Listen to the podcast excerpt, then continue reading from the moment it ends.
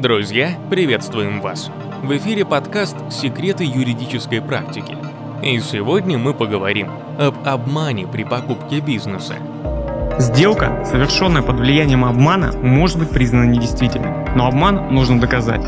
Если не получится, то судебный процесс принесет лишь расходы и убытки. Расскажу об одном деле.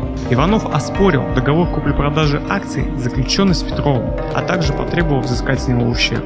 Спор прошел несколько судебных инстанций, решения судов различались. Истец ссылался на обман. Якобы продавец намеренно умолчал о неудовлетворительном финансовом состоянии организации, в отношении которой была совершена сделка. При этом сам истец является собственником нескольких коммерческих предприятий, имеет большой опыт предпринимательской деятельности, предпринимал действия для ознакомления с информацией о компании, акции которой покупал. Суд не нашел достаточными доказательства совершения обмана, отказал в удовлетворении требований истца.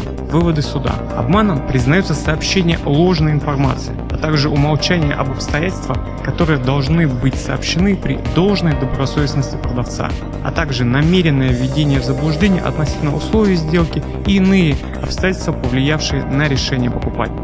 В данном случае не доказан обман покупателя, поскольку он собственноручно подписал договор, передал всю сумму наличными. Оценку рыночной стоимости акций он мог сделать до заключения договора. У него была возможность ознакомиться со всеми документами компании. Суд отметил, что истец не предоставил доказательств, что его кто-то торопил с подписанием договора. И в любом случае покупатель несет риск приобретения пакета акций на определенных условиях, в том числе по согласованной цене, а также риск неучета каких-либо обстоятельств. Поэтому при заключении сделки не стоит думать о ее возможной отмене, иначе недобросовестность и неразумность поведения может быть использована против вас.